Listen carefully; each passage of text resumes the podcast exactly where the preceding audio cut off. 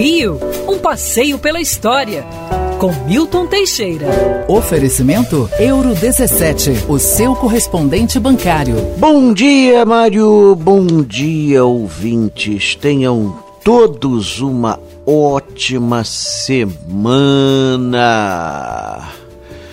Ah, essa semana tem ocorreram eventos históricos importantíssimos para a história do Brasil. Vamos falar de alguns deles. No dia 24 de agosto, às 8 horas da manhã, o presidente Getúlio Vargas dava um tiro no coração no Palácio do Catete.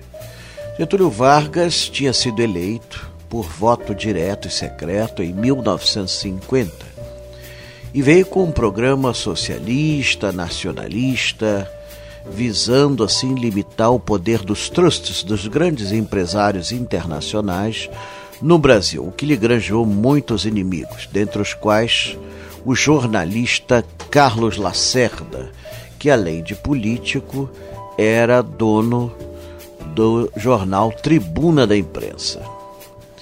Depois de uma série de editoriais desafiando Vargas, no dia 5 de agosto de 1954, há um atentado de frente à, tonele... a... a residência de Lacerda, na rua Toneleiros, em Copacabana. Nesse atentado, Lacerda é ferido no pé, mas é ferido de morte o seu guarda-costas, Rubens Florentino Vaz. Com isso é aberto o inquérito militar, já que Rubens Vaz era oficial da aeronáutica. É, no dia 15 de agosto, chegou-se à conclusão que o mandante do crime era o tenente Gregório Fortunato, chefe da guarda pessoal do presidente da República.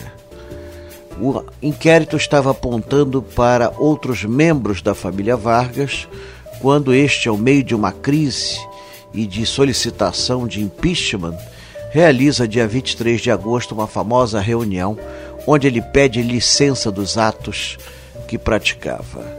É, entregou a caneta ao seu ministro do Trabalho, Tancredo Neves, passou a noite no Palácio do Catete e às oito da manhã se matou.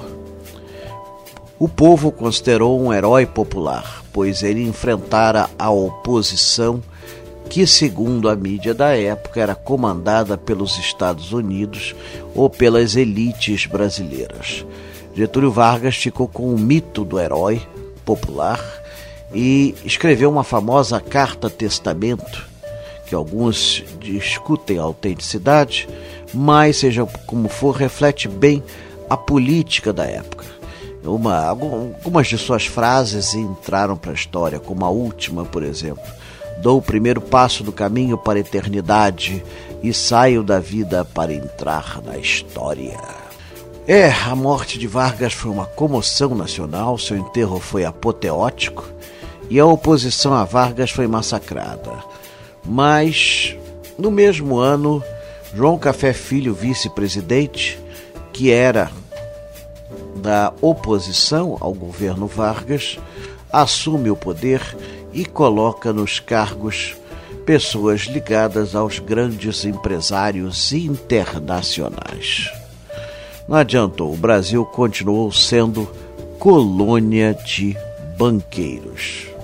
Mas o sacrifício de Vargas ficou e até hoje foi o único presidente que se matou durante o mandato. Foi no Palácio do Catete, atual Museu da República.